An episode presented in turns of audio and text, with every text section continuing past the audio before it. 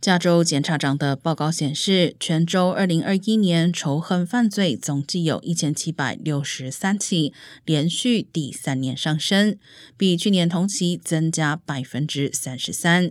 其中，针对亚裔的仇恨犯罪增幅高达百分之一百七十七点五，从二零二零年的八十九起上升到两百四十七起。州检察长邦塔指出，这是九一一事件后仇恨犯罪激增以来从未见过的增长水平。两年前，仅约百分之八种族仇恨犯罪涉及亚裔，但在二零二一年，该数字上升到百分之二十一。